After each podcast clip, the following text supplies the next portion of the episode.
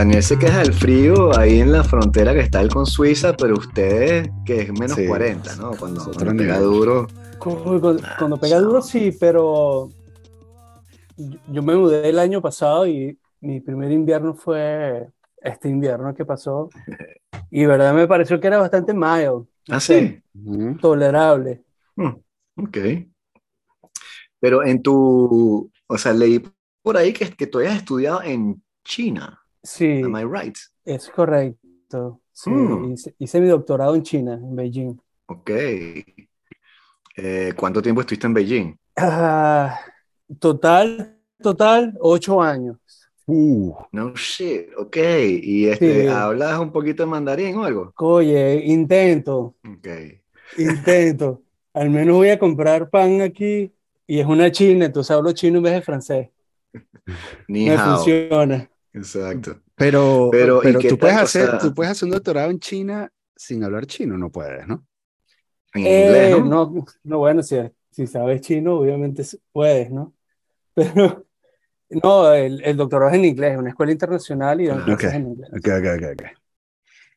Y O sea, que, o sea, tan duro. Pero, pero, ok, muchas cosas. O sea, ¿cómo Sí, es China era tu primera complicado. opción? Porque tú, tú estudiaste No, aeronáutica. complicado. Bueno, aeronáutica no sé si sería el término correcto, ¿no? Una cosa más de, de, de, eh, Sí. espacial thing. Es, sí, yo, bueno, yo me gradué de ingeniero aeronáutico en la UNEFA en Maracay. Ujú. Bueno, tuve varios trabajos y cuando vino lo del satélite Simón Bolívar, El me famoso. llamaron el famoso. Entonces me llamaron y yo soy parte de ese proyecto. Entonces, como parte del proyecto, fuimos a China a estudiar también. Y yo soy uno de esos. Ok, Y así Wow. fui yo parar a Beijing. ok. Y este, ok.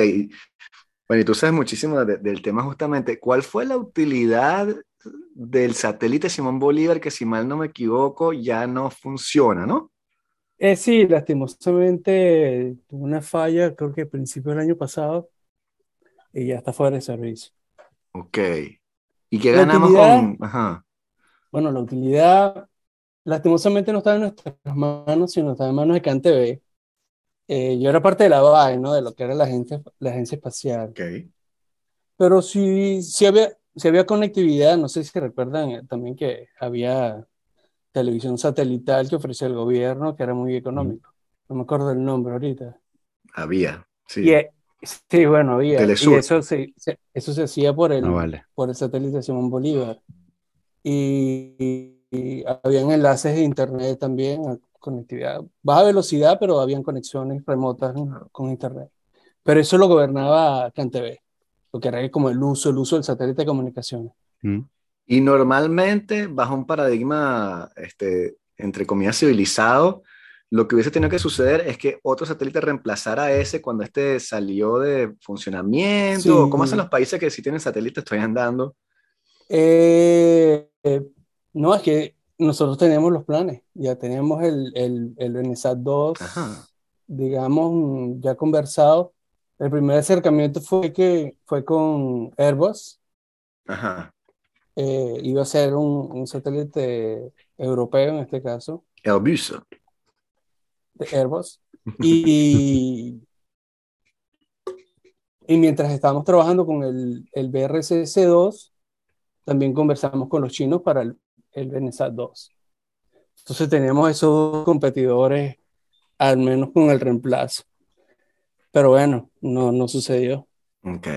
Pero Es estaba, decir, estaba sí. especificado, sí, sí Claro. habíamos trabajado en el reemplazo, porque Claro. esto se, ve- se, ve- se sabía, pues, eso se viene a venir, ¿no? Sí, totalmente, pero bueno, es como un problema endémico que tenemos en Venezuela. Recuerdo que también el metro de Caracas fue así, que lo hicieron los franceses, no recuerdo qué empresa, este, y ellos dejaron también este, todo una, un- unos planos, un, un plan para repararlos, poner, hacerles mantenimiento y tal y qué sé yo, y eso no se respetó. Y el metro lamentablemente cayó en el Eh, estado sí, sí, sí, lamentable. como dice, quizás algo endémico, no sé, el proceso, Sí, no sé, no lo sé. ok. Pero el entonces- plan existía, existía y, y, y se negociaron, se negociaron esos dos satélites. Ok. Entonces estás en Venezuela, lanzas el satélite, bueno, lanzas el satélite, eres parte del equipo que trabaja en el satélite. Ah, y- entonces- tengo preguntas, Ya, tengo preguntas. Porque, ok, porque ok, pregunta, bro. una de las cosas que, que además siempre me intrigó eh, es que, mm, bueno, yo siempre pensé, quizás influenciado por los medios, que, mm, que la agencia espacial era un frente de corrupción, porque al final todo estaba manejado por los chinos. Eh, eh, sí, puedo entender que, que esa es tu concepción, ¿no? Pero obviamente, digamos que los chinos fueron en nuestro primer, nuestra primera alianza fuerte, ¿no? Y que nos da apoyo en muchas cosas y que logramos obtener contratos grandes. Y por eso es que los chinos estaban bastante involucrados en, en las cosas que hacíamos. Pero como, como, como mencioné antes, eh, también trabajamos con otras empresas, empresas canadienses, trabajamos con Airbus. De hecho, nosotros tuvimos un entrenamiento que pagó Francia. Estuvimos, no sé, como unos seis meses trabajando con Airbus en, en, pro- en gerencia de proyectos espaciales y diseño de satélites. ujú. O sea, también tenemos otros aliados. Obviamente, el más grande, siempre hablan del el más grande. Bueno, el más grande obviamente era China y, y, y tuvimos bastante relación con ellos. Pero nosotros estuvimos involucrados a muchos, muchos niveles y bastante, bastante profundos. ¿Es realmente viable tener una agencia espacial si no tienes capacidad de lanzamiento? Porque yo asumiría Ah, que, que es ah, como... pasa que el lanzamiento, Ajá. lanzamiento, se, lanzamiento está muy cerca de defensa, ¿no? Entonces defensa ya Ujú. se convierte ya, en de capacidades militares. Sí, sí. Entonces eso se mezcla y siendo un tercer mundo. Mira, tenemos a Brasil, que es nuestro, bueno, es el gigante latinoamericano, y lo intentaron hacer y hasta que le dijeron, no lo intentes más, tranquilo, no te preocupes. Los franceses lanzan aquí de vecino, te lo dejamos barato y tenemos alianza con Mm. la NASA, no te estreses, todo va a salir bien. Este, pero eso no te priva del resto, ¿no? De, de, de tener el hardware, que en realidad es la utilidad. Mm, Porque, o sea, el, el cohete es el autobús que te va a llevar de, la, de tierra Sí. firme y te va a dejar en el espacio. Sí. Y el resto está abierto a investigación y desarrollo y no está limitado por defensa, ¿no? Entonces, ¿por qué no? Pero, pero yo creo que funcionaría en casos en los que de pronto tienes capital de sobra, como por ejemplo si estás en medio de una bonanza petrolera eh, y te sobra la plata, eh, porque si no tienes eh, una industria de, ¿sabes? de semiconductores o de, o de microcomponentes desarrolladas, eh, si no tienes capacidad de lanzamiento y si no tienes, eh, bueno, eso, industria aeroespacial en, en general, eh, Sí. ¿Sabes qué, cuál es, cuál es, qué ventaja competitiva justifica tener una agencia espacial, ¿no? O sea, yo me, me Ah, parece que es más bien como, Claro. es, es como tener una aerolínea, eh, ¿sabes? No, tienes no tienes aviones, no tienes aeropuertos. Este, que las hay, ¿no? No tienes aviones, no tienes aeropuertos. Eh, eh, y sí, una no creo que la aerolínea sea un buen ejemplo, porque nosotros tenemos aerolínea y no, no hacemos aviones, y muy, Sí. pocos, y muy pocos países hacen aviones. Probablemente ese no sea un buen ejemplo. Pero no, pero precisamente tú estás haciendo mi argumento, Ujú. porque no tener una aerolínea Sí. con aviones que haga Boeing te hace sí, eso claro. menos respetable. Mm, No, no, no, no. Sí, lo que digo es que, pero claro, bueno, ¿cuál, y- es la ventaja competitiva, y- no? O sea, por, por cuál, es- cuál sería, Bueno, ta- sea, ¿cuál- acu- cuál acuérdate que sería el también la agencia es un ente político, Ajá, ¿no? ajá. Es un ente más político, a alto nivel, como es la NASA, más bien un ente administrativo, ¿no? Sí, O la FAA, más un ente administrativo, un tope político, ¿no? Y tienen presencia en el, en el ámbito internacional, que esa era la presencia política, ¿no? Pero ¿cómo tú justificas crear un ente político sin una, ¿entiendes? Sin un proyecto que tú puedas impulsar? Entonces, el primer satélite fue perfecto, ¿no? ujú, Y, ¿Y y por resu- qué? y, y- y algo, yo, quizás esto sea importante, ¿no? Resulta que la órbita estacionaria es un recurso limitado. ¿Entiendes? Porque es un espacio físico Ujú. y el espacio físico tiene su límite Claro. físico, ¿no? ujú, Entonces, en un acuerdo de la ONU, nosotros dijimos, bueno, mira, como es un espacio limitado, cada país tiene derecho a poner algo ahí para su beneficio. ¿Ok? Eso hasta ahí Sí. perfecto. Pero somos más países que los slots que tenemos, porque lamentablemente no estamos distribuidos uniformemente en el espacio. Entonces dijimos, bueno, cada quien tiene una ventana para su utilización. Y Venezuela tenía su espacio, eh, o lo usas o lo pierdes, ¿entiendes? Entonces tuvimos esa ventana, bueno, lastimosamente fue con este gobierno, de que nos asignaron esa ventana, que teníamos un espacio donde meter algo. ¿Y sabes qué es lo peor? Que la perdimos.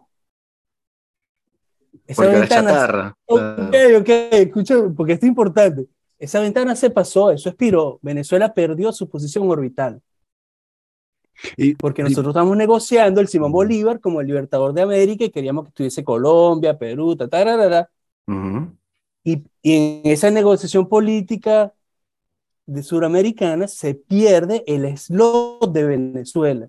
Sea, Venezuela perdió su slot. ¿Por qué se pierde el slot de Venezuela? Porque es lo que te dije, la ONU te da un tiempo, una ventana, de que mira, entre este año y este año, tú tienes que poner un satélite ahí, si no lo pierdes. Ok. Entonces, entonces Venezuela wow. quería crear este satélite y esa ventana se pasó, nosotros lo perdimos por estar negociando ese satélite con otra gente. Mm. Entonces, como el satélite estaba adelantado y toda esta cosa se había adelantado, negociamos con Uruguay. Uruguay era el siguiente. Y le dijimos a Uruguay, mira Uruguay, vamos a hacer una vaina. Dame tu slot y yo pongo mi satélite. Y picamos Mm. la cochina. Nos dijeron que sí y así pasó. Entonces, bueno, el satélite, ¿entiendes? Justifica muchas cosas. Mm. Justifica la presencia, o sea, haber usado, o al- mejor dicho, en este caso, haber perdido nuestro slot. Uruguay no lo va a usar, pero no perdimos ese esfuerzo de la negociación del satélite. Entonces, el satélite, digamos, de alguna manera fue exitoso y usamos el espacio de Uruguay. Claro, pero, o sea, es difícil, por lo menos desde mi punto de vista, no tener la impresión de que ese satélite fue como otro elefante blanco de la revolución, que se hizo por capricho de, de ciertas personas y que a fin de cuentas va a tener la misma relevancia que tiene los carros que hicimos con Irán, el Venirauto, por ejemplo, o las otras eh, cosas estrafalarias que tratamos de hacer. Este, sí, bueno, como le dije a, Daniel, no, yo, yo, yo entiendo que ver el elefante por fuera Mm, es un elefante, pero ver- verlo funcionando desde adentro, obviamente yo tengo otra perspectiva, ¿no? claro. Y, y, y quizás eso es lo que les traigo. Yo no les puedo argumentar lo que ustedes le vendieron, yo les puedo Sí. argumentar lo que yo viví, lo que yo conozco, ¿no? Sí. Ok. Y, y obviamente, bueno, lo que sé del ámbito político que, que nos rodeaba Sí. y, que, Ujú. y que inevitablemente lo viví, ¿no? También lo viví. Mm. ¿Y Este, tie- tienes otros puntos de comparación? O sea, comparado con otros países que también han lanzado satélites, ¿el proyecto de Venezuela era de alta calidad? ¿Era una mamarrachada? o- este, mira, si, si, si tú me preguntas, yo te diría, uso una respuesta corta, te diría, yo creo que fue bien llevado. Ok. y fue bien planificado. En realidad, fuimos por escalones, ¿no? Empezamos con el Benesat 1, después fue el BRCC 1, después el BRCC 2, y seguimos con otras cosas. En paralelo teníamos la fábrica, eh, teníamos las estaciones espaciales, las estaciones terrenas de control. O sea, estuvimos haciendo muchas cosas en paralelo. Eh, fábrica. Entonces- Yo pensaba que, que creí que todo Ok. eso era hecho en China, ¿no? Era hecho en China, era, Oh. era hecho en Venezuela. Eh, no, no, no. eh, Eso era parte del proyecto del BRCC2 y por eso digo que, o sea, fuimos por etapas y Ujú. cuando llegamos al BRCC2, que, que bueno, yo era el jefe de diseño del satélite, o sea, yo era el responsable del satélite por parte de. Venezuela. Entonces, o sea, yo estuve con el satélite hasta eh, la presentación del diseño crítico. Ujú. Revisamos diseño crítico y bueno, yo me mudé a Canadá y estoy trabajando en el espacio acá. Pero bueno, yo estuve con el BRCC2 hasta diseño crítico. Entonces, bueno, lo que le venía diciendo, yo trabajé con el BNSAT 1 a un nivel, el BRCC1 fue a otro nivel, y el BRCC2 yo estaba con el satélite en diseño, diseñando el satélite. Ujú. Entonces, si me preguntas así en seco, te diría, estuvo bien llevado. ¿Pudo haber sido mejor? Obviamente, obviamente, porque estamos contaminados un tercer mundo y unas cosas que no estamos acostumbrados. Y, y inclusive, aunque hagamos cosas buenas, tenemos el, la gente que dice que bueno, pero ¿qué va a ser un satélite si tengo un hueco en la esquina de la... Entonces, ah, es complicado, ¿entiendes? A pesar de que sean cosas diferentes, yo entiendo que la percepción pública es diferente a la que yo te puedo dar.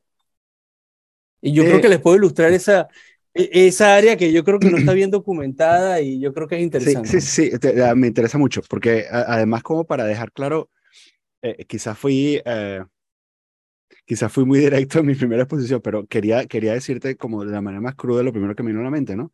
El, eh, Pero, por ejemplo, esa, esa, esa, yo no caigo en esa dicotomía de, de por qué vas a estar lanzando cohetes si tienes un hueco en la esquina, porque ese es el tipo de pensamiento tercermundista que te hace quedarte toda la vida siendo esclavo de los distintos imperios del mundo. Sí, es una dicotomía que es imposible, o sea, no, hay cosas intermedias y bueno, hay, recursos para esto, vamos a usarlo. De, de, hecho, es, es tan falsa dicotomía que hasta los gringos se la plantean, ¿no? O sea, ¿por qué vas a llevar a la gente a Marte si tienes un montón de gente eh, pobre? O sea, están hablando de esto todo el día. Exacto, que, que, yo estoy de ese lado, me parece que es un argumento tonto, o sea. Sí, porque, le das plata a Ucrania si estamos muriendo. No, no, o sea, exacto. Entonces, hay, muchas eh, cosas que hacer y gente responsable en muchas cosas. O sea, yo, yo, yo más bien quiero entender cómo estaba montado eso, o sea, por lo que, o sea, estoy entendiendo más o menos em, eh, ¿dónde ocurría el, trabajo principal? ¿Ocurría en China o ocurría en Venezuela? Ok, entonces depende del proyecto, ¿no? Ajá. Este, Venezadun eh, fue casi todo en China, porque nosotros estamos estudiando el doctorado en China, estamos entrenando en diseño de satélites en China y estamos trabajando con el satélite en China. ¿Cómo cuánta gente había en el proyecto en, en China de Venezuela? Ah, Originalmente éramos 30, 30 doctores, después creo que fueron 15 o 20 técnicos. Y para la estación terrena creo que había como 15 personas más.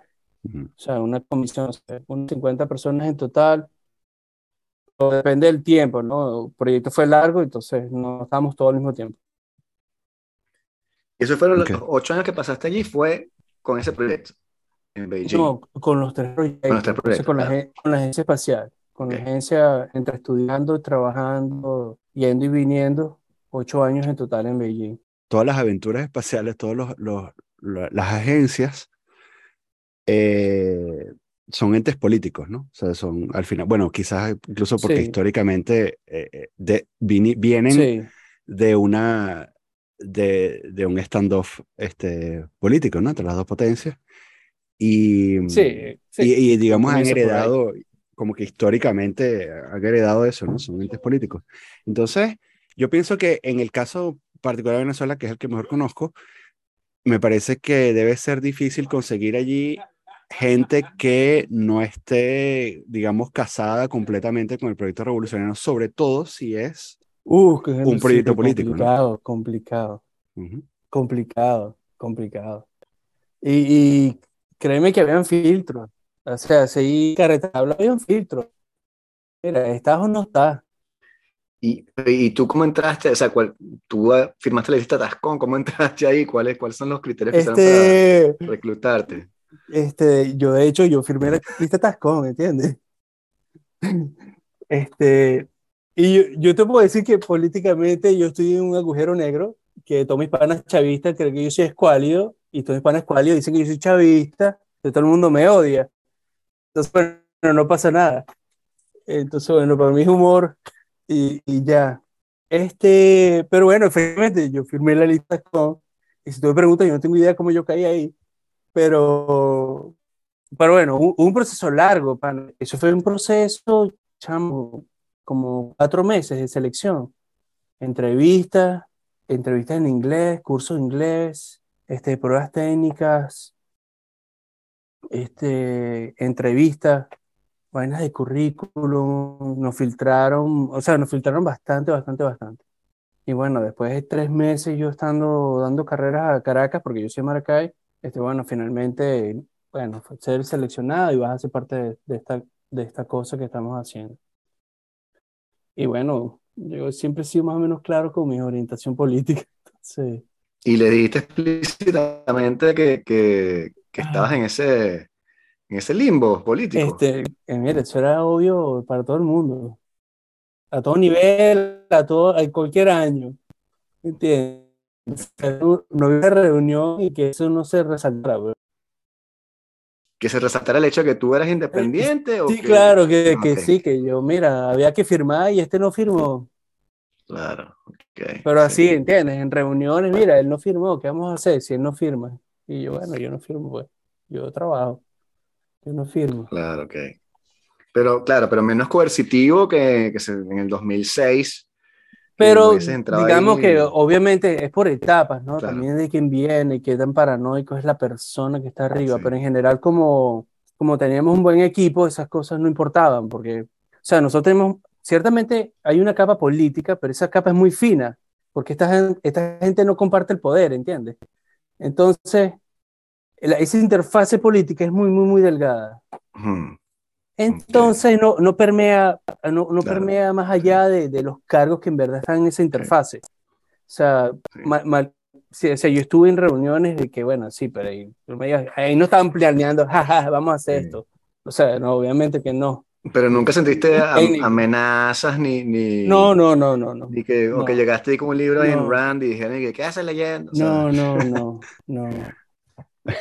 Pero tam- también me imagino que, que eso influye, que, que además es parte de la, de la, de la propaganda que venden, de la propaganda que vende la oposición, que, que, que eso influye en el pool de talento disponible, ¿no? O sea, porque, o sea, tú tienes, Sí, por claro. ejemplo, un pool de, de potenciales, eh, o sea, de, de, de doctores que pueden trabajar allí, pero que se ve súper Sí. reducido porque tiene una connotación política muy fuerte, ¿no? Porque es un ente político.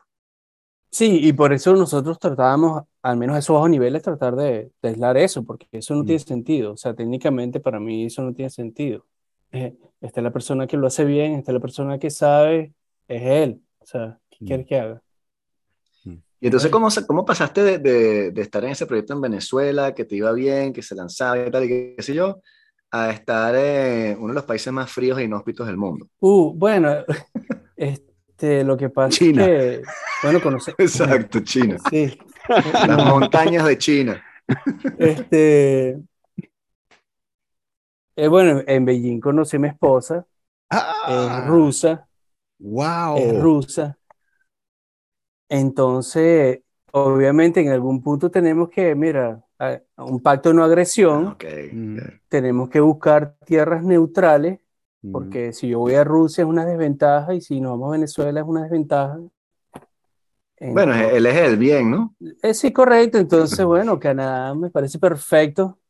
Mm. Y bueno, en, en mi caso, ¿sabes? Al menos hay una industria aeroespacial en que yo pueda conseguir un trabajo. ¿Y aplicaste desde Venezuela? o hiciste todo lo del aviso canadiense y el proceso Sí, bueno, ese, ese proceso es larguísimo, ¿no? Sí, ¿no? Es larguísimo. Son La gente me años, llama, sí. mira, Eliezer, que me quiero ir, que bueno, bueno, prepárate, eso es larguísimo. Sí, 2026. Entonces, bueno, mi, mi, mi proceso fue que mi esposa se vino adelante a estudiar, porque eso te da una ventaja numérica en Mm. los puntos y también te vice trabajo temporal, entonces yo quizás pueda aplicar por ahí. Pero bueno, nada de eso sucedió hasta que nos dieron el PR, eh, la residencia permanente, en el 2016. Eh, y bueno, me, me en el 2016. Bueno, obviamente renuncié, renuncié a la BAE y, y me vine. Ok. ¿Y en qué estás trabajando ahorita?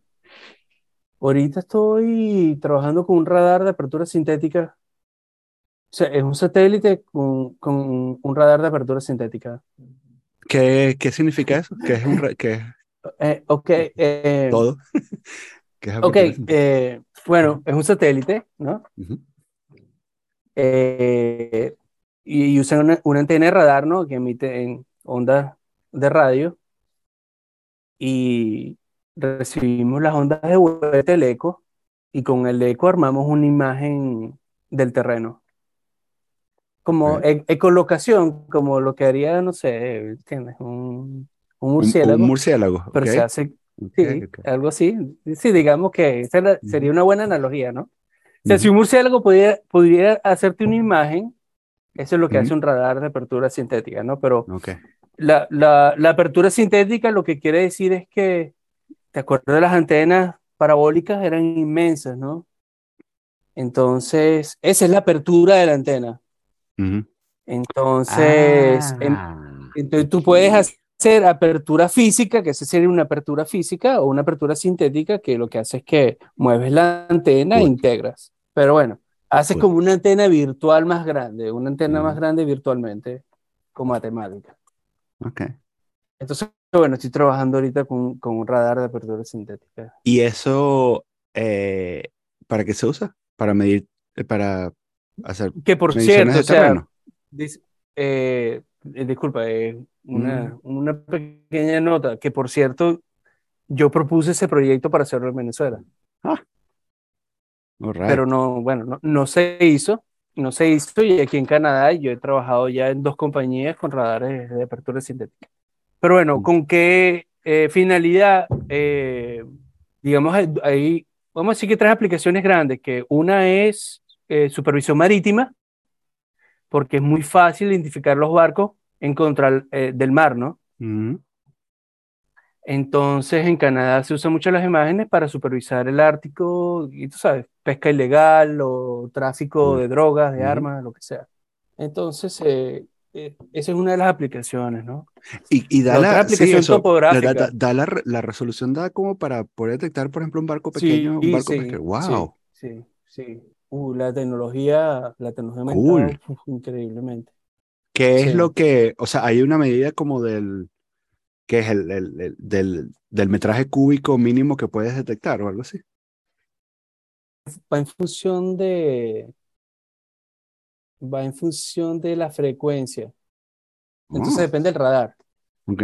A mayor frecuencia, la, la longitud de onda es más, la onda es más pequeña, entonces puede tener más resolución. ujú. Entonces, ¿entiendes? Si usas banda C, banda C es una onda muy grande, entonces tienes más baja resolución. ok. Entonces depende del radar, ¿no? El radar que yo trabajo ahorita es banda C, pero yo trabajé con uno que era X y L, que tenía una resolución más baja. Ok. Ok, entonces, eh, eso, detección marítima. ¿Cuál es la otra? Ah, oh, topográfica. Ok, exacto. topográfica. Entonces, eh, tomas, to- eh, tomas imágenes, eh, tú sabes, montaña. Y si tú comparas dos imágenes de radares, puedes saber en milímetros si la montaña se ha movido o no. Cool. Milímetros. Entonces, también, te- también se usa para medir el hielo en el Ártico, Ujú. el desplazamiento del hielo, densidad, de profundidad de la nieve, diferentes densidades, porque Mm. sabes la penetración del radar, tiene diferentes ecos. Entonces, bueno, el radar es, Ok. nos da, nos da una información extra bastante interesante. Ok. Ok. También ¿Y se usa, también se usa para, tú sabes, búsqueda, eh, accidentes aéreos, por ejemplo. Ah. Ah. Porque en un, en un bosque, el bosque refleja de una manera y, y si es metálico va a reflejar de otra manera. Entonces es muy fácil identificar objetivos, ¿no? Entonces, bueno, tiene muchas aplicaciones. Y bueno, radar, y bueno, la tecnología de radio, bueno, RF y, y en el área digital también ha aumentado bastante. Mm. Entonces, las aplicaciones son interesantes. ¿Y, Interesantes. y, y qué te parece? O sea, tú que has trabajado justamente en, en ese tipo de proyectos, sobre todo desde el punto de vista este, de un país, ¿no? Eh, ¿qué te parece la privatización de la exploración espacial y que ahora tenemos no solo, o sea, es muy extraño vivir en un mundo en el cual te puedo preguntar como que, ¿cuál es tu billonario favorito que explora el espacio? Y hay como tres que puedes escoger, ¿no? O sea, ese nivel de, de Sí, ridiculez sí, hemos bueno, llegado. sí es cierto, de que, ¿quién es tu millonario favorito? Exacto, que va para el espacio. O sea, ¿quién tiene la Este, compañía que va a ir al espacio? Sí. Entonces, eh, bueno, obviamente para mí, que, que, que soy un pelele, un tipo de a pie, me parece un poco errante que tengamos ese tipo de, disonancias en la, en distribución de riqueza, ¿no? Que permite que una persona pueda este, lanzarse por eso, caminos, pero por otro lado, supongo que el libre mercado dicta que esa es la mejor forma de que se acelere todo ese tipo de exploraciones. Sin embargo, ¿qué te parece a ti? Porque también eh, eso, SpaceX y Elon Musk tuvo muchos problemas antes de lograr lanzar eh, su, su, satélite, creo, su, su, su en el espacio. Y si no me equivoco también, eh, lo que hace Elon Musk es que él, tampoco usa sus propias, o sea, él no construye las cosas, mm, sino mm. que como que las subalquila. Entonces, ¿qué, ¿qué, te parece ese, ese parámetro de las cosas desde el punto de vista que tú trabajaste en una agencia para un estado y que tenga esta, ven esta gente y diga como que Richard Branson dice, no, vale, yo voy a hacer una broma y voy al espacio y ya. Mira, en realidad la gran diferencia está en que SpaceX cambió el negocio del espacio. ¿Entiendes? En verdad se volvió un negocio. Exacto, un negocio. antes, antes era solo un 69 burocrático, ¿entiendes? ¿Entiendes? O sea, las universidades investigan, preparan un payload y se lo venden a los militares y los militares se lo venden al Congreso y el Congreso se la da a la NASA y la NASA se la da a la universidad. ¿Entiendes? Claro. Entonces, bueno, ¿cuál es la diferencia entre Venezuela? Bueno, que todo esto es socialista y cuál es la diferencia en Estados Unidos? Que todo esto son empresas privadas. ¿Entiendes? Esa es la diferencia. Pero que sea Boeing, Lockheed Martin o quien sea, es un 69 burocrático que eso no es una empresa privada, ¿entiendes? Eso es una, una bola de, de, la burocracia política y de las leyes y los contratos nacionales. Entonces, eso jamás ha sido privado, eso ha sido una mentira que nos han vendido de que el espacio ha sido privado o de que alguna empresa es privada en el espacio. Eso es mentira. Todos, todos, todos viven de contratos nacionales y sin eso la empresa espacial se hubiese muerto el primer año. Porque ¿quién paga para, que, para hacer una bomba? Claro. Nadie pone plata para hacer una bomba. Entonces hay mucho riesgo de manera económica, ¿no? Si no estás dispuesto a asumir el riesgo, que es lo que hace Elon Musk. Él asume el riesgo, no me importa que explote y así yo hago mi mejora.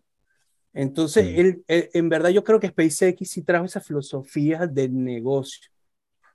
¿Entiendes? La eficiencia de vamos a hacer el cohete más barato, vamos a tratar de reciclarlo, vamos a traer de vuelta, vamos a hacer nuestros motores y así va expandiendo su tecnología, ¿no? Ok. Entonces, te, te, puedo hablar de esos dos factores, porque obviamente está el factor político, el factor filosófico, pero también está el factor técnico. Claro, claro, pero es que tengo serios problemas con ese tipo de, de, aproximaciones en las cuales supongo que también viste que hubo, hay una empresa, ¿no? Que te vende parcelas en la luna.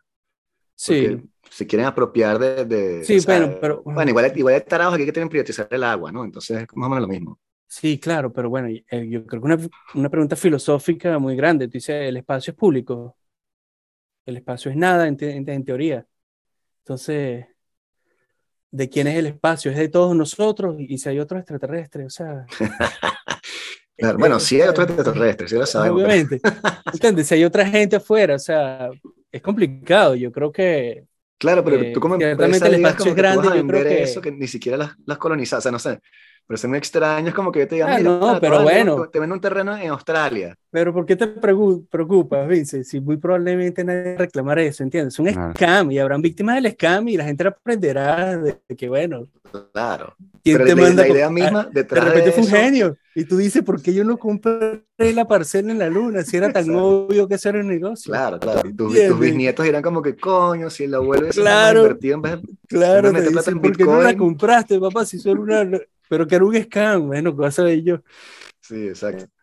Sí, bueno, como la gente que empezó a comprar dólares antes de la guerra mundial, que, estaban las monedas, el marco era súper fuerte y tal. el, Pero bueno, fíjate, la, la, luna se torna, ahorita se está tornando política, ¿no? Porque ya China dijo, no, ya tenemos cinco misiones a la luna porque conseguimos algo muy valioso. Claro, sí, sí. Uh, bueno, que, lo, lo más o menos en, en la serie esta, este, Space, ¿cómo se llama? Eh, for, all, for all Mankind. No, la, la, la, serie cómica que es con oh, este, uh, Space Force. Space Force, con Malkovich y, Steve Carell, que se pelean con los chinos en la luna porque están tratando de llegar primero y ponerla. Sí, bueno, una, una, tontería. Bueno, que, que, es una sí, la, la, serie es como tonta porque también es súper ideológica y lo que quieren es criticar la idea de Trump que él tenía de hacer en Space Force Mm. Eh, pero bueno, pero también se ve un poco el, el, el, el pero político ahí. fíjate algo interesante que acaba de pasar. O sea, los gringos dijeron que ellos le van a, van a, como que van a cuidar los satélites gringos. O sea, ellos van a ser responsables de los satélites comerciales gringos. O sea, básicamente es la policía espacial. Ujú. Y eso pasó esta semana. Eh, ya no entiendo. Como que ellos van O a. sea, el gobierno, el gobierno Ajá. estadounidense va, Biden, sí. va a proteger a los satélites gringos. Con misiles. que los- ¿De qué los estás protegiendo? Bueno, bueno, vagos como puedan ser, ¿no? ¿Qué es Ok. protegerlo? ¿Te lo pago por si te lo tumban o, o te lo va a proteger con un láser o activamente? Sí. Bueno, que hay proyecto también. No hay un proyecto de, de, de Bush, el hijo, que era Space, este, Space Shield, o qué sé yo. Space Shield. Sí, Sí, sí, que era una- contra sí. armamento nuclear. Exacto, que era una, una cuestión de interceptar. Como hacen en Israel, Space ¿no? Que War, creo tienen que esos guerra- Star Wars, creo que. Exacto, sí. Siempre tan estrafalario, no sé, me, me parece que, que hay un lado como muy, muy infantil.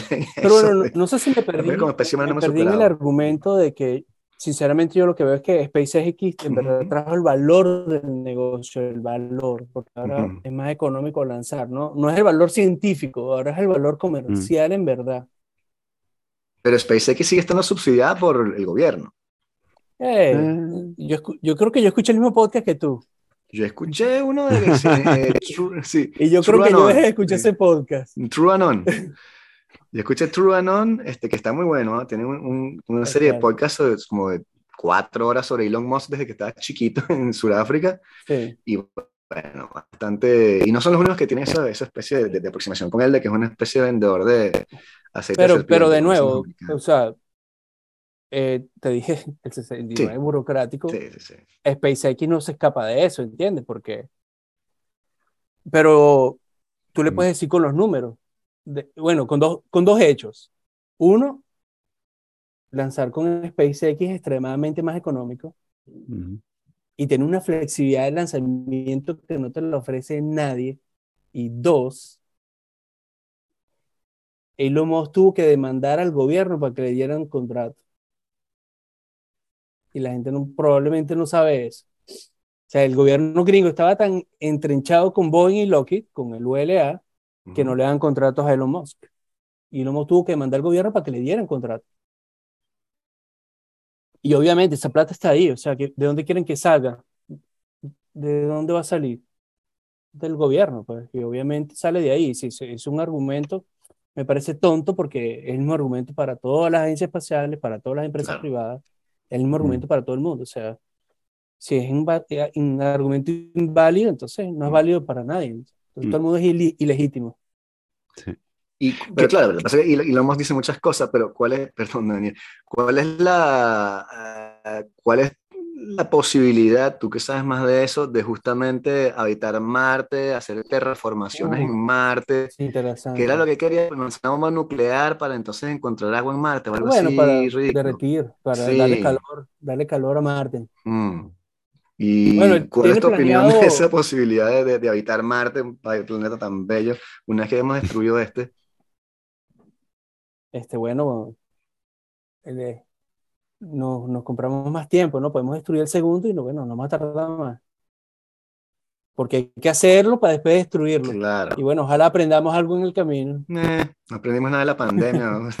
es verdad, es verdad. Pero bueno, tú sabes que la misión a Marte es complicada, ¿no? O sea, Marte Sí. y la Tierra se alinean muy pocas veces y creo que la misión ahorita está planificada, la arquitectura son 100 misiones y con eso tienes un millón de personas y ese es el punto de inflexión. Ya eso es una civilización.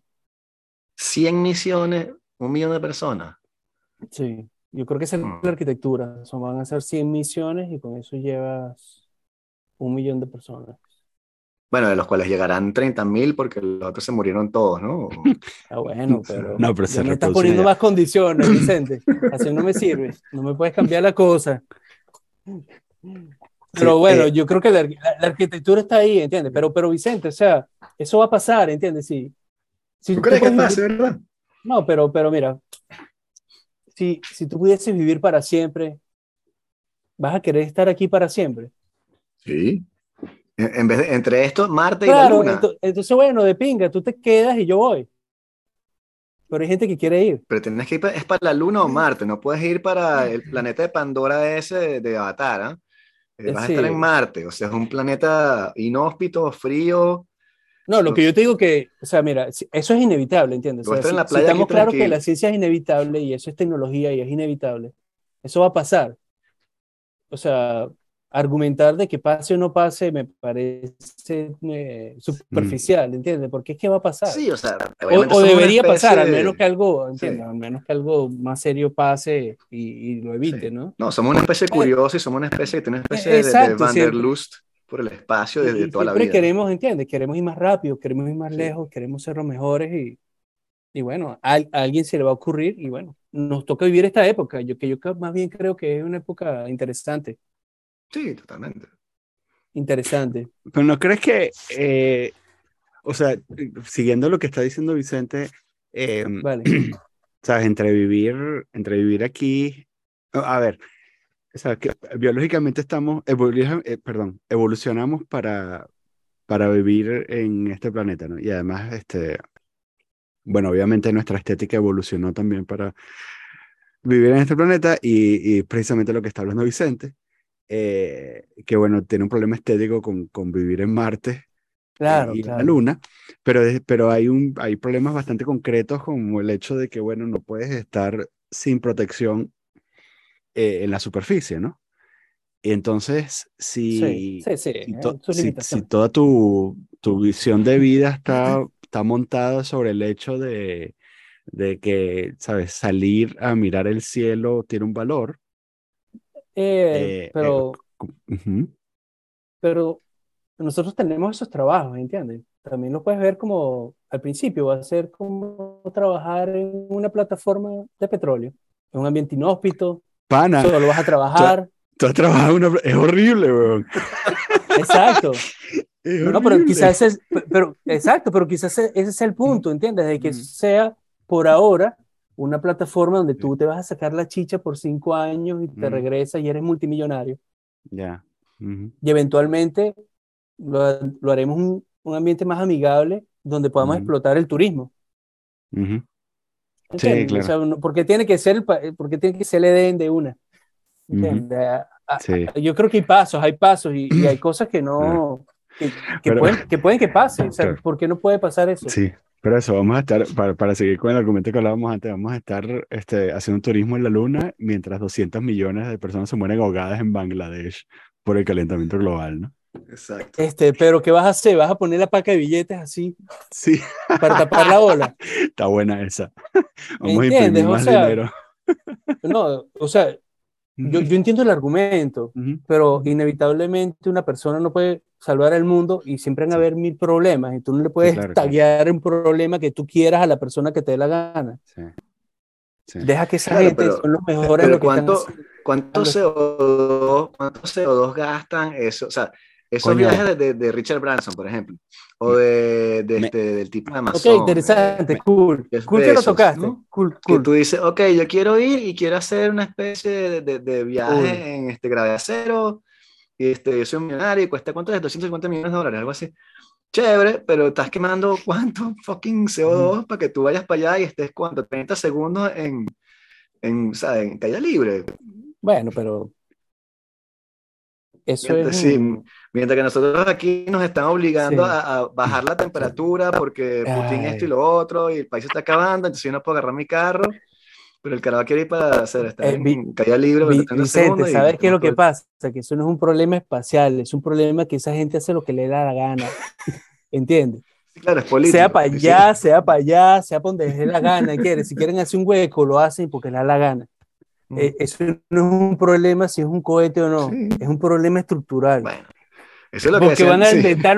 Ellos van a inventar la mejor manera de sacarte la piedra, bro. Sí, bueno. Y va a estar aprobado por la ley, no aprobado, porque eso es bueno para el, para el pobre. Eso es bueno para el Sí. pobre, déjalo que lo hagan, no hay problema. Eso también decía María Antonieta y Luis XIV, joda. y fíjate lo que les pasó a ellos, la gente se rechó. Pero tengo entendido, tengo entendido que esos lanzamientos, que el hecho, que el, que el, el- el- el mismo hecho de que sea un negocio hace que, que esos cohetes contaminen menos que, que Bueno, los que usaba, no, que y- los sistemas de lanzamiento yo- que usaba la NASA o que usaba Roscosmos. y Y, ¿no? y, bueno, vamos a ponerle un poquito de seriedad a esto. Este, eh, les puedo dar, les puedo dar el ejemplo perfecto, ¿no? O sea, los motores los motores de SpaceX son Metalox ahora, que es metano y oxígeno líquido. Y ese metano es una máquina que agarra CO2, lo rompe, agarra el carbono, agarra hidrógeno, arma sus, su metano y lo usa para el cohete. Eso quiere decir que es verde, emisiones cero. ¿Qué? Emisiones cero. ¿Hacen captura de carbono? ¿En serio? Claro, claro. Bueno, no, no, o sea, esa es la intención de ese motor. Y esa máquina la necesitan porque así que van a recargar el motor en Marte. Marte una atmósfera de CO2, capturan el CO2, tienes agua, lo rompes, hidrógeno, ta, haces tu CH, lo pones en tu cohete, tienes el oxígeno, lo pones en tu cohete y te regresas. Pero eso es una promesa, es una promesa de Elon Musk. no, no, no, no, el motor funciona. Que es lo difícil, la máquina no, nosotros sabemos, ese proceso se sabe hace milenios. El motor es el que hacía falta y el motor, el último motor de SpaceX, es así. Entonces, bueno, argumento que contamina, bueno, depende de la compañía, depende de lo que usen o no. Tecnología nueva, SpaceX, cero. Tenemos el proyecto S, el SLS que va a la Luna, ¿no? Artemis, han escuchado, ¿no? Que ya lo han retrasado dos veces. Bueno, eso es, lo que les decía, ese es el ejemplo perfecto de la burocracia gubernamental. Es un proyecto billonario y toda tecnología vieja contamina como nada, una complejidad extrema y no va a volar, pana, y va a explotar, ¿entiendes? y eso va a ser un retraso inmenso sí. por querer cumplir el, el, patrón político y la, y la filosofía de diseño que se mantiene, porque esa es otra cosa, ¿entiendes? SpaceX ahorita tiene, está implementando una filosofía de diseño que usaban los soviéticos cuando empezó la carrera espacial. Él no está siguiendo la filosofía normal de diseño e ingeniería. Y eso es interesante, ¿no? Porque la gente no tiene exposición a eso. Ajá. Cuéntame más. Oh, ok, ok. Ok, es interesante, ¿no? Porque, bueno, ustedes lo saben, ¿no? Project Management, fastidio, ¿no? La cajita, el esfuerzo, el proyecto, el WBS, todo eso viene de la carrera espacial. Todo viene de la carrera espacial. Porque NASA tenía que coordinar todas estas compañías con un millón de requerimientos, una complejidad inmensa, y se, y se diseñó una burocracia escrita, ¿entiendes? Eso está documentado y así te enseñan a ti a hacer ingeniería. O sea, hace este paso, este paso, este paso, una revisión, este paso, este paso. ¿Cuál es el riesgo que se asume? Cero. ¿Entiendes? Desde Apolo 1, que se murieron en una prueba, dijeron aquí se muere nadie, riesgo cero. Entonces, ¿qué hace riesgo cero? Las revisiones son horribles, requerimientos inútiles, una hipervigilancia en requerimientos y pruebas y verificación. Los proyectos se te alargan y bueno, y todo es horrible porque todo es una revisión y, y así haya una falla, Vamos a ver, hay una falla y somos nosotros tres los proveedores. Nada más la investigación. A ver a quién le echamos la culpa. Claro. Toma un montón de tiempo. Y esa burocracia existe y así nos enseñan en ingeniería. Los soviéticos era al revés. Vamos para la luna. Ese es el requerimiento. Y ellos tenían su maquinaria que, bueno, produce, produce, produce y sus pruebas son de, de sistema. Mira, explotó, no importa porque viene el segundo atrás. Sí. ¿Entiendes? Porque a ellos, les ellos les interesaba era producción en masa, ¿no? De esa maquinaria comunista de producción. Y eso es lo que está haciendo Elon Musk con SpaceX. Es lo que aumenta es la rata de pruebas de sistemas y te quitas los requerimientos inútiles y el costo de verificación y aumentas tu rata de innovación. Y por eso es que está en menos de dos años rompiendo récord eh, con toda la tecnología que está implementando. No he leído mucho, pero ¿por qué coño siguen usando SLS y particularmente por qué usan SLS para enviar un cohete a la luna sin, yo tengo entendido que no estaba diseñado para eso, sino para lanzar Bueno, es el que, transbordador en la órbita. eh, mm, bueno, es que viene ese nuevo requerimiento de Artemis, ajá, este, entonces necesitan un vehículo y tienen que darle contrato a una gente, porque una gente, poco gente sin trabajo. Entonces entra el Congreso, mira, yo quiero que el instituto esté metido. ¿Y qué hacen ellos? Ellos hacen es la capsulita que estaba en Apolo 2, esa capsulita. Ah, bueno, que haga la capsulita otra vez. Y así se fueron por todos los distritos, ensamblaron ese monstruo. Y es el monstruo que nos va a llevar a la luna. Pero, eh, o sea, Porque era hecho tenía- político. Si no, no te apruebo nada. O sea, si no, no Ok. vamos a la luna. ¿Entiendes? ¿Eh? Si tú no me contratas a esta gente que hace la bolita para la vainita, no, Claro. no firmo. Ya. No firmo y el Congreso Ok. no firmo. Ok, ok, ok, ok, ok, ok. Porque él representa, ¿entiendes? Él representa a su gente en su Sí. pueblito en Nashville, Tennessee, o en su, Ujú. en- no sé, por allá. en- Claro, tiene trabajo para la gente. y tiene su tal. trabajo. Y él sabe que Ujú. ellos dependen de la cosa espacial. Entonces, mira, vamos a hacer un motor nuevo. No, motor nuevo no. Si el motor que hacemos aquí funciona. Ujú. Ah, bueno, pero va a firmar, sí, sí, firme. Ah, bueno, vamos a usar el motor de hace 60 años. Ok. Y Eh, eso quiero que te ilustre, y esa es la filosofía, Sí. ¿entiendes? Y esa es la filosofía de la NASA, sí. y esa es la filosofía europea, y esa es la Sí. filo- filosofía burocrática. ¿Cómo? Ok, ya, ya, tengo dos preguntas, pero eh, se me están apilando, ya va. La que tenía antes era, eh, que creo que es Ya, rápida. ¿Qué opinas pana, tú de, de Starlink? Starlink, genial. Sí, hablando de espacio, de espacio limitado en el, porque, ¿sabes? Eh, No, no, Todos ok. mis panas, todos mis panas astrónomos dicen que, que, que, que es un desastre, que es una perdición y, y que va a acabar Eh, con su sí, carrera. sí, obviamente, porque digamos que esto, esto es un balance que tenemos que hacer como humanidad, ¿no?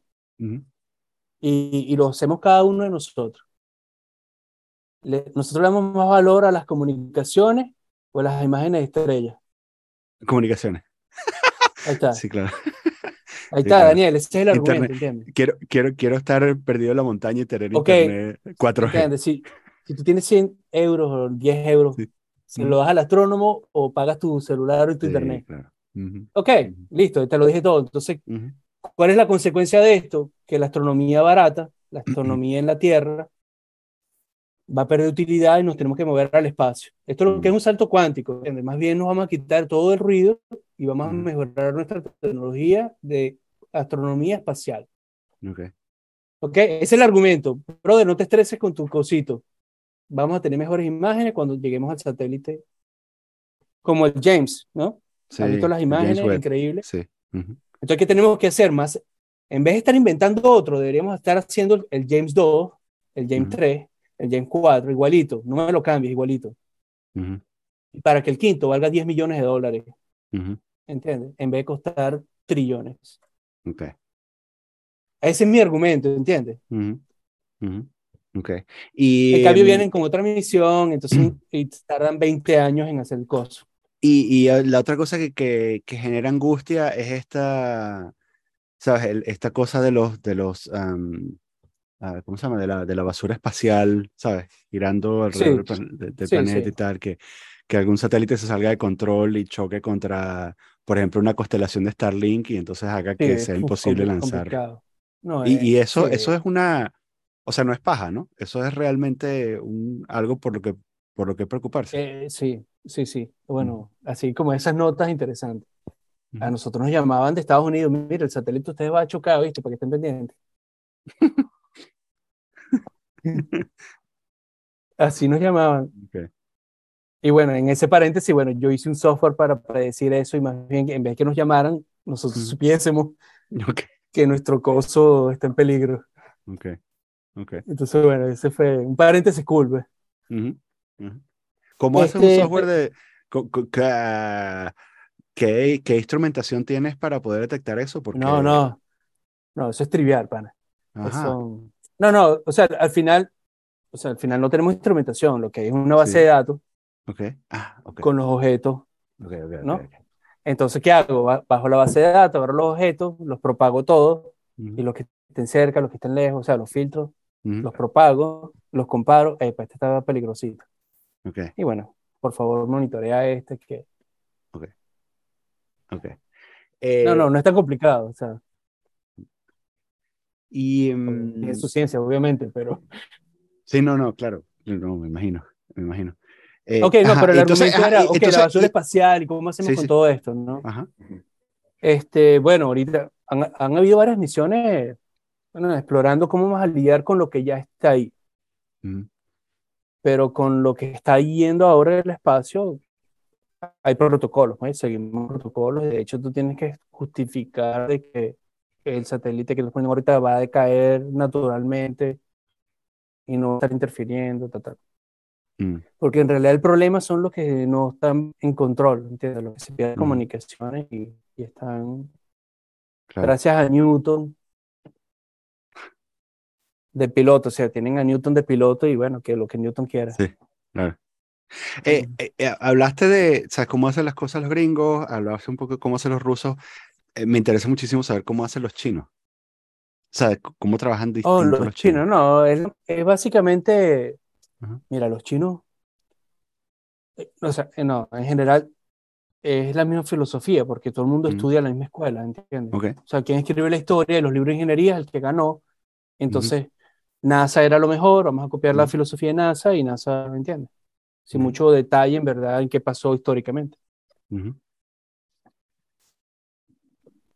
Entonces, básicamente todas las agencias cumplen con lo mismo, porque eh, suponte que le vas a hacer un satélite a los franceses. En el contrato te van a poner que sigas la filosofía de ellos. Mm. Me tienes que entregar estos documentos y esta revisión. Entonces está Ujú. bastante limitado. Entonces digamos que los chinos no, Mm. no, no tienen una filosofía diferente. mm, La filosofía diferente de ellos es producir en masa, ok, el producir en masa. Que bueno, bueno, les dije, pues yo estuve die- eh, ocho años allá y eh, los cambios eran increíbles, ¿entiendes? Considerando que, que, que está, sabes, Increíble. estamos llegando a ese punto en el que, en el que el- todo el state of the art va a salir de China, ¿por qué no te quedaste en China? No, China no. eh, en en mi caso, pues China cumplió su, su fase, ¿no? Mm, Este, en China tú nunca vas a ser chino ni que tú quieras, ¿entiendes? ok. Ni que te tires los ojos. Ni que, o sea, es complicadísimo, o sea, es, Ujú. com- es muy complicado y, y- y es una cultura muy de ellos, ¿entiendes? Mm, O sea, tú siempre vas a ser el, el extranjero, quiéralo o no. Así tú tengas Ujú. el pasaporte, te van a tratar diferente, todo es diferente. Y obviamente cuando tú eres tratado como chino, ya no es tan divertido, ¿entiendes? ok. Porque, eh, ¿entiendes? Es es una, un- una libertad. Ah, disculpa. Se quedó el satélite. Ya, sí, no, me, me perdí. Sí, no, eso es una libertad. Ibas a decir que eso es una libertad. Ah, no, que en Beijing eso era una libertad increíble. Mm, Era fascinante. fue- o sea, Beijing fue increíble para nosotros, pero una barrera de idioma.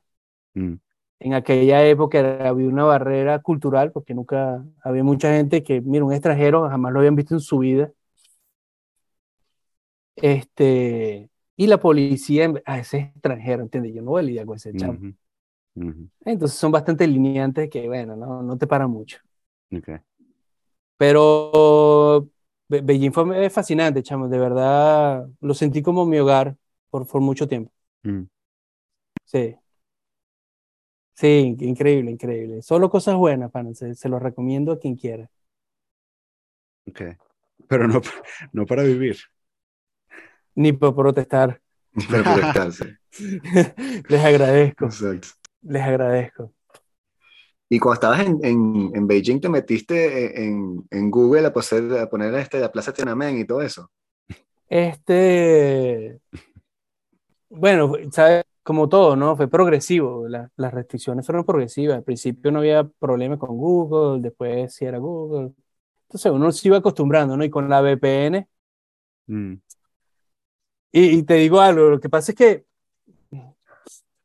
e- es difícil no sonar a propaganda, ¿entiendes? Pero el problema es que el sistema chino no le funciona a los chinos. Ujú. El Claro. internet chino era fa- fascinante, ¿entiendes? Tú veías lo que tú quisieras, eso es un libertinaje horrible. Y, es, y, y por cierto, o sea, por cierto, o sea, ¿por qué, por qué China evoluciona tanto? Porque ellos no tienen ese control con la propiedad intelectual, ellos no creen Mm. en nadie. Ujú. Ellos creen de que, bueno, tú eres bueno, a lo más rápido, eso es todo. En China Claro, y la si competencia tiene- es la velocidad. Y tienes millardos y En millardos el de oeste personas, o es sea, la idea. Eh, porque como yo fui de la idea, soy el genio. A mí me tienen que pagar todo el royalty y yo ya no Mm. trabajo más nunca. En China la cultura es el tiempo. El que pega primero pega dos veces, el que se lo copie lo haga mejor. Y Claro. por eso ellos evolucionan muy, muy rápido. Muy, muy rápido. Entonces, eso es bueno, eso es malo. Pregúntale a los chinos. Mm. Eso es bueno o es malo. Pero eso, tú incluso en esos ocho años notaste el cambio, ¿no? O sea, notaste que... Mira, te lo voy a, voy a poner el ejemplo al revés. Cuando me mudé aquí, yo eché como 10 años para atrás. ¡Wow! En serio, o sea, yo llegué al tercer mundo, yo, ¿qué es esto? Esto es horrible. Yo no puedo creer que sea tan horrible esto. Crudo. ¿Entiendes? O sea, como no hay tren, como no hay metro en todos lados, como no hay, ¿entiendes? O sea, como no hay bicicletas eléctricas en todos lados, Mm, ¿entiendes? Co- co- Como yo no pago con una tarjeta todo, Claro. porque yo tengo que ir al banco. sí. Yo estuve en Sí, China mis últimos tres años, yo nunca fui a un ATM, no, yo Mm. pagaba con el celular. Claro. La Con gente WeChat. mendiga con el celular. Ujú. ¿Qué tal mendigo? Mira, dos yuanes, no, tengo dos yuanes, no, el celular. Tú tienes. Pero, ¿y viajaste a las otras provincias de China, qué sé yo, a Macao, cosas así más Sí, complicadas? sí, no, vi- viajé bastante, viajé, bastante. Y se dio una diferencia drástica con Beijing. Eh, obviamente, Be- Beijing es la capital, ¿entiendes? Mm. Y Beijing es muy avanzada, pero es muy, muy, muy organizada. Shanghai es más artística, entonces eh, es como un poquito más abierta, ¿entiendes? Está como en la playa, ¿entiendes? Tiene un espíritu diferente. Y les vamos a decir que Guangzhou es la del sur más grande, o, o Shenzhen, que es la más moderna, pero está junto a Hong Kong, que Hong Kong es increíble. Obviamente en el medio hay un montón de cosas, perdón, muchachos. Eh, obviamente en el, en el medio hay un montón de cosas, entonces de- depende de dónde vaya. Y China es inmensa. Pero sí Mm. se ve, se ve el progreso, Vicente, se ve el progreso increíble.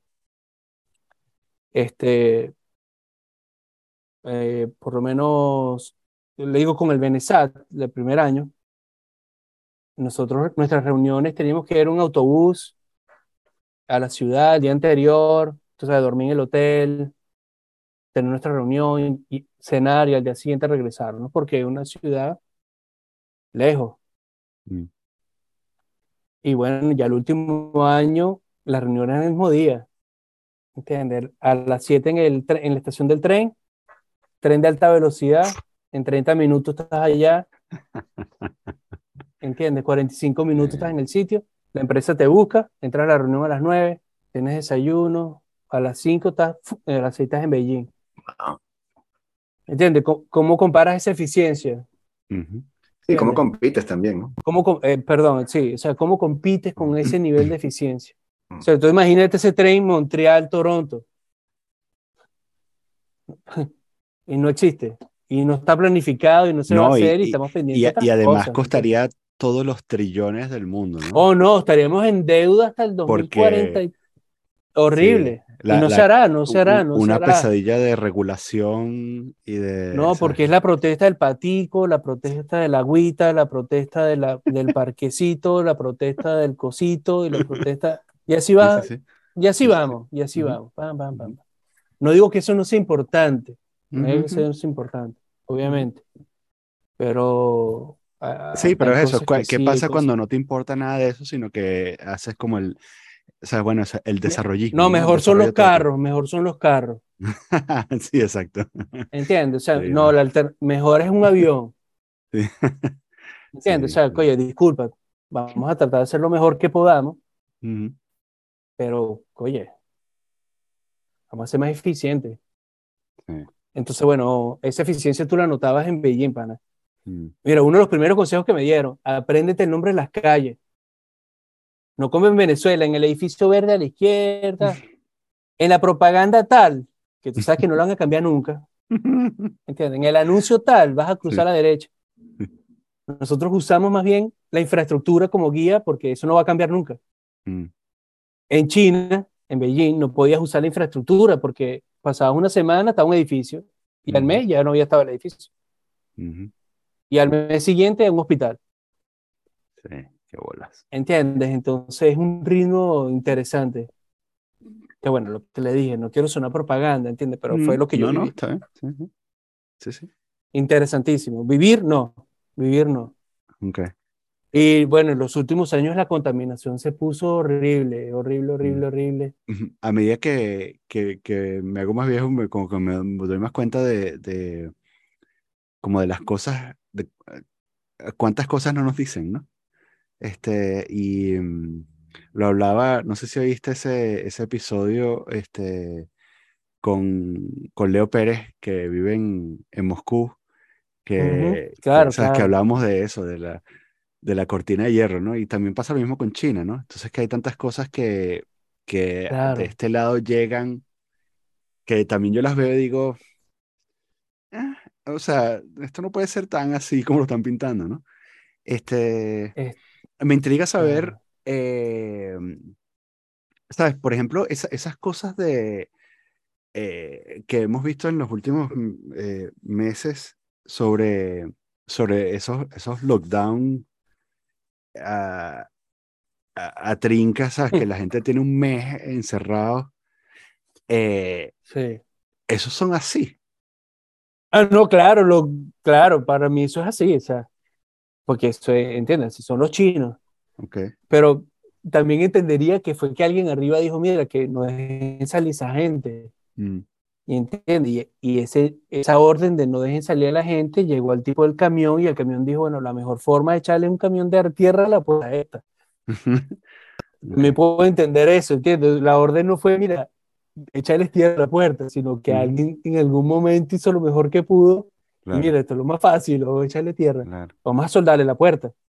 Pero ese es el, pasa que ustedes, o sea, ¿sabes que no sabes? Que el punto de vista chino en todo esto se pierde, ¿entiendes? Y así Mm. piensan los chinos. Mm, O s- mejor dicho, los chinos no piensan, ellos actúan. Es que no conocen la libertad. Correcto, y, eh, sí, se, se escucha así, pero, pero ciertamente eso es cultural, ¿entiendes? Mm, Y se ve en el trabajo, se ve a todo nivel, o sea, el respeto entre a los, a los antiguos o a los Ujú. mayores, es que los mayores dicen que se hace. Este, pero claro, lo veo completamente, pero lo cierto es, también hay que ser eh, transparente. Tengo una amiga que estaba estudiando y trabajando allá en Beijing y le pregunté y ella me dijo, Eliezer, la locura es allá, aquí no hay nada. Mm, En Beijing, Beijing, Claro. Beijing. Claro, Ujú. claro. O sea, eh, tal. estábamos hablando de febrero, marzo, y ella me dijo, mira, estoy normal, yo voy al metro y tranquila, o sea, esto está normal, ah, esto está normal. Sí. Claro, Shanghai es diferente, ¿no? Que entiendo que también cerraron Tesla y entra- cerraron un poco de compañía, Mm.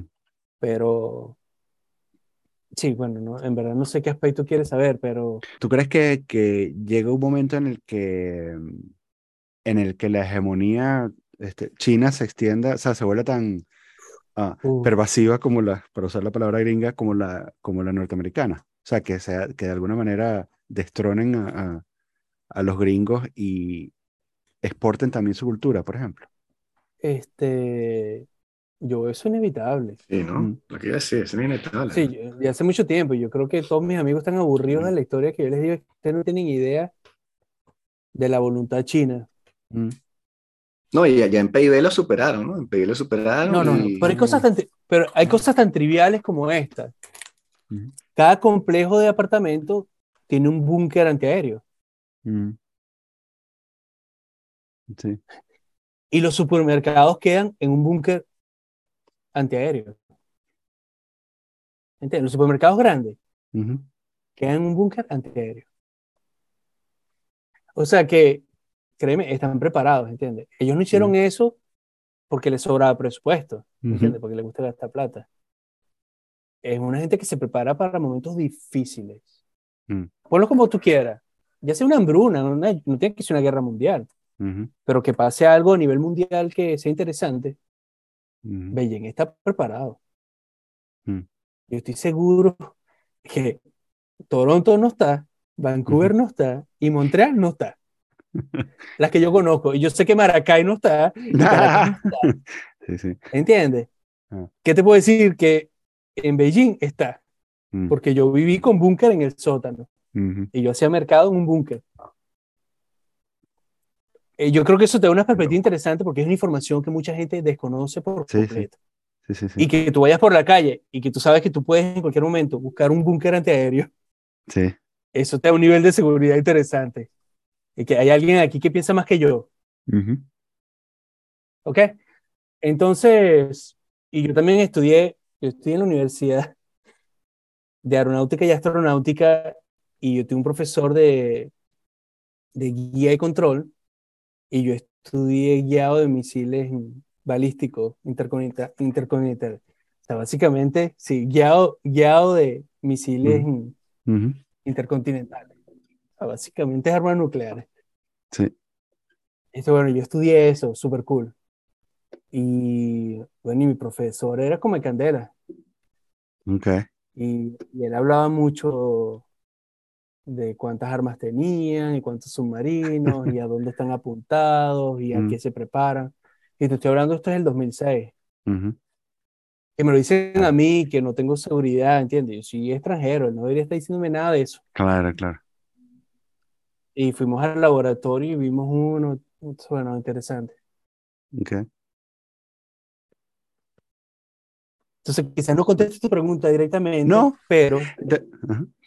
Pero eh, te- es el tengo- nivel de preparación, ¿entiendes? tengo- esa, tengo- gente, esa gente está para competir, ¿entiendes? Está compitiendo, esa gente está compitiendo. Yo no veo otro país compitiéndole, no veo a Rusia compitiéndole, ¿entiendes? te- tengo una pregunta general sobre misiles balísticos. Vale. Yo imagino, ah, o sea, tú lo lanzas con la trayectoria estimada, pero que luego de la reentrada haces una corrección Sí. de trayectoria. Así es como funciona. Eh, sí, bueno, primero es, tú lanzas el futuro, ¿no? Ah, ¿cómo el futuro? O sea, si yo estoy, voy a lanzar mi objetivo Ajá. y mi vuelo Ah, objetivo claro, y- porque y- además la claro. Tierra va a estar rotando. Cool. Claro, Rotando, la correcto. Esa es la primera que la gente se le olvida, Sí, Cool. Alright. porque me voy a Ok. tardar un tiempo entre que yo lanzo y a dónde Sí. voy. claro. Ujú. Entonces Ok. tengo que calcular, ok, en qué momento voy a lanzar para que esta gente esté aquí. Ok. Entonces, está, ese está fácil, ese cálculo, ¿no? O sea, eh, sí, sí, eso es medio, medio trivial, ¿no? sí. Ujú. Eso, eso es rápido. Ok. Este, y bueno, calculas tu trayectoria. Eh, si, bueno, si estás muy cerca, probablemente no llegas a órbita, pero vas a entrar a órbita, Ujú. calculas tu de orbitación y, y haces correcciones a último momento. Bueno, para ajustar cualquier cosa en el error, ¿no? Porque los modelos no, no son perfectos. Ok. Y tú acumulas error en toda la trayectoria. Ok. Pero interesante. Y depende de la misión, ¿no? Porque también, o sea, también estudié Tercom, que tú puedes tener una cámara y con la cámara tomas fotos y comparas con un mapa que tienes en la memoria. Y así tú sabes tu geolocalización un poco más precisa porque es con una imagen del terreno. Ok. La imagen topográfica. Entonces tienes el mapa topográfico en memoria y tienes el mapa topográfico de la cámara y así navegas rápido. Ok. Cool. Entonces, bueno, depende de la misión, ¿no? Es parte de navegación y guía. Pero es súper interesante. Entonces, bueno, yo, eso fue lo que yo estudié en satélite, a- actitud, control y órbita. Mm, eh, la, la órbita de inyección del satélite, cómo poner el satélite en órbita, todo eso, eso lo estudié yo, lo ese era mi trabajo. Ok. Y bueno, hasta ingeniero en sistemas, estuve trabajando en ingeniero en sistemas. También trabajé con una fragata para la, la OTAN, que ahorita está de moda. Y bueno, y ahorita con el radar. O sea, en líneas generales, eh, o sea, por lo que entiendo, eh, o sea, tú piensas que, que esa agencia espacial en, en Venezuela fue una buena idea, supongo. Eh, Sí. En, el, en el mismo... Oh, sí, de, de hecho, de hecho, disculpa, hay un punto Ajá. que tú trajiste que, que sería interesante volver a tocar, que, Sí. que fue un hecho, dice que la agencia era un hecho netamente administrativo Ujú, y en Venezuela fue una mezcla, ¿entiendes? Ujú. Nosotros ejecutábamos muchas cosas, ok. porque en Venezuela no hay industria aeroespacial de ningún tipo, entonces Ujú, digamos que la única forma de poder comenzar era nosotros mismos con proyectos ujú, y eso lo intentamos hacer en Venezuela. ok. algunos proyectos, algunos- algunas cosas, y trabajamos con cohetes también. Mm. Por cierto, porque esa fue tu primera pregunta. Sí. Y, y trabajamos con, con cohetes, bueno, con una gente que trabaja de cohetes eh, en, en, en la ULA, en la Universidad de los Andes y Mérida. Ok. Buenísimo, buenísimo.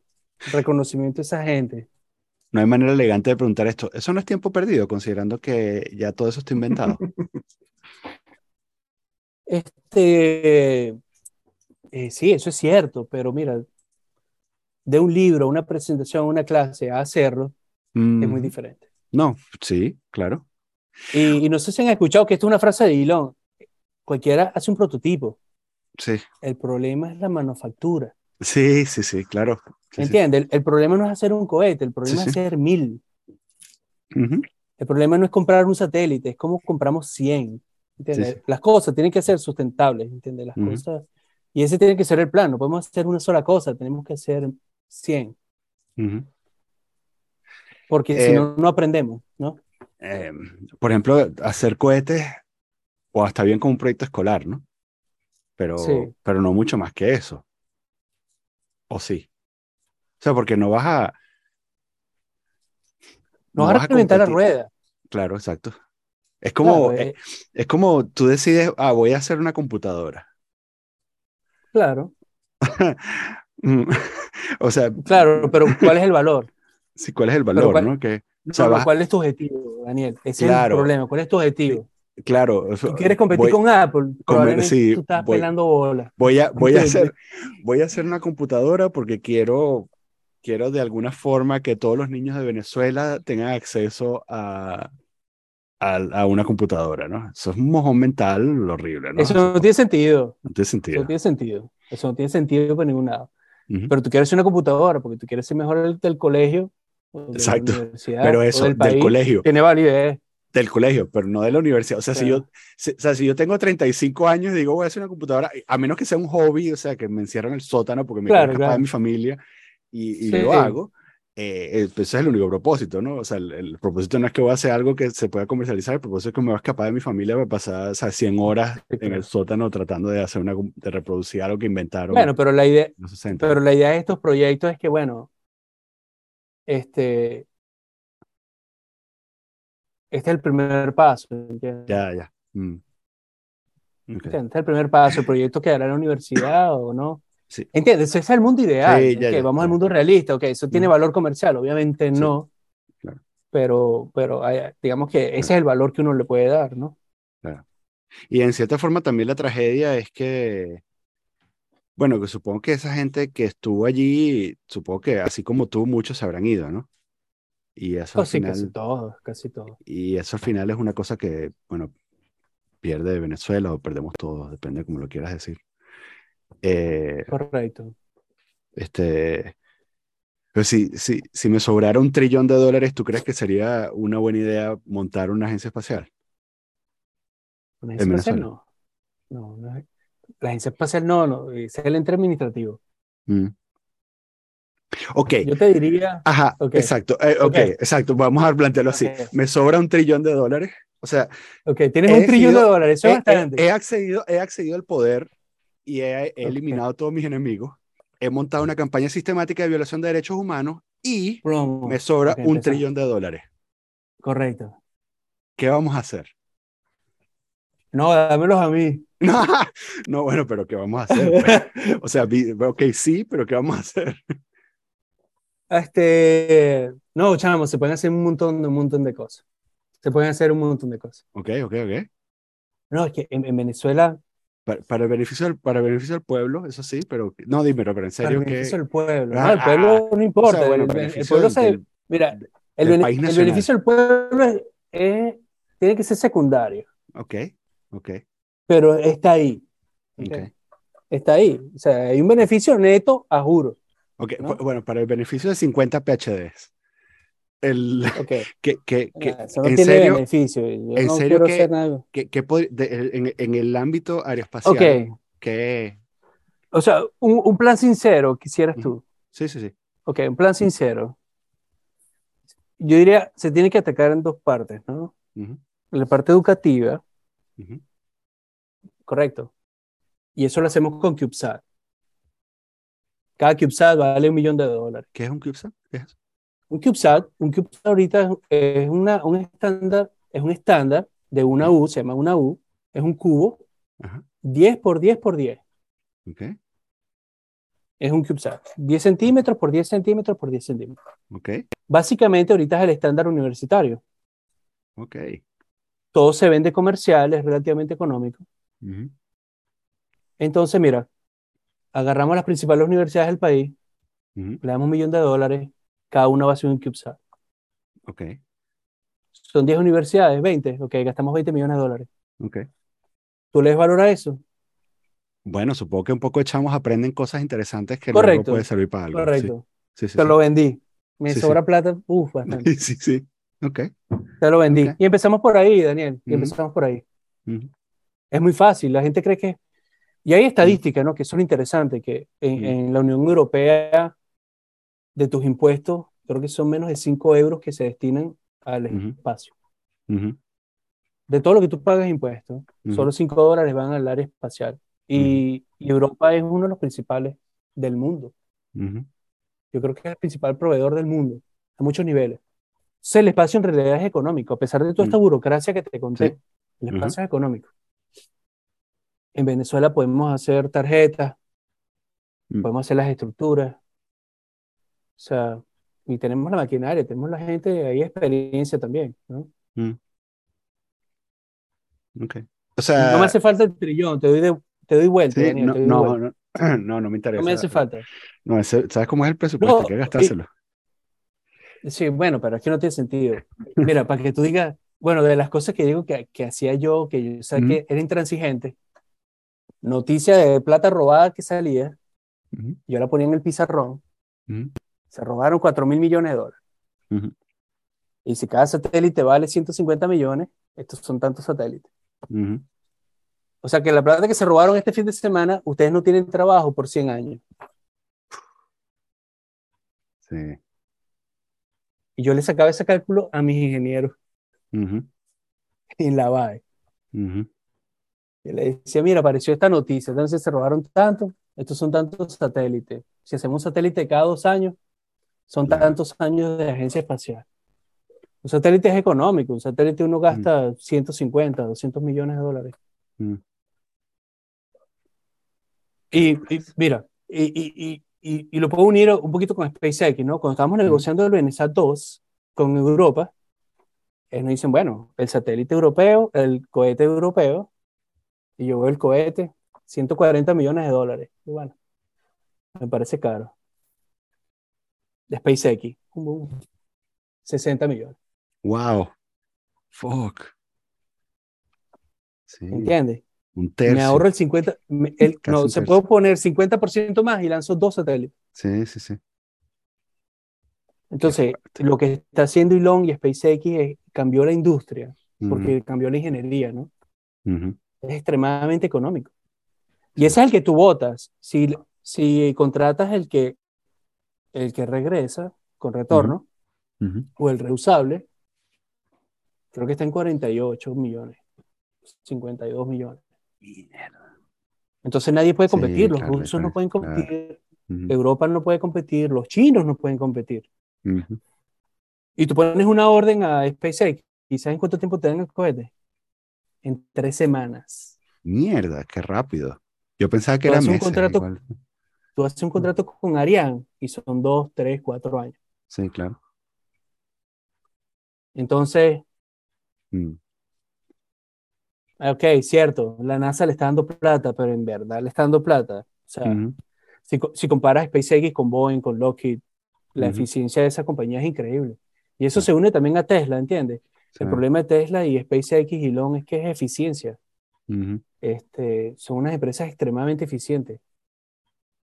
Eh, y están abaratando el costo a todo, a todo nivel. Mm. Es imposible competir, es imposible competir.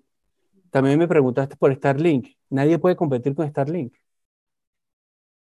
SpaceX Sí, está lanzando 60 satélites semanales. Sí, claro. Sí, yo creo que llega un punto en el que se vuelve exponencial y ya simplemente entrar Ya, en ese ¿quién mercado compite? es imposible, ¿no? Es más, vamos a hacer algo. Ponemos las, o sea, hacemos una cochina, nosotros tres ponemos un poco de plata, vamos a competir con Starlink. Mira, muchachos, hay que usar el cohete más barato Sí, claro ¿Cuál que es es? el de ellos. y le das plata a SpaceX. Claro, o sea, sí. que de super negocio que vamos a tumbar SpaceX, Ujú. ellos también comen. Sí, claro. ¿Cómo compite? Imposible competir. Imposible competir. Sí. Imposible. Está bien. Bueno, Eliezer, este, se nos Men, hemos hablado bastante. Sí, Sí, sí. Muy, muy interesante. Gracias. Sí, sí. Sí. Gracias de verdad. Este, No, igual, esto- pana, agradecido. Ha sido interesante. Esta conversa estuvo súper fina, aprendí un montón.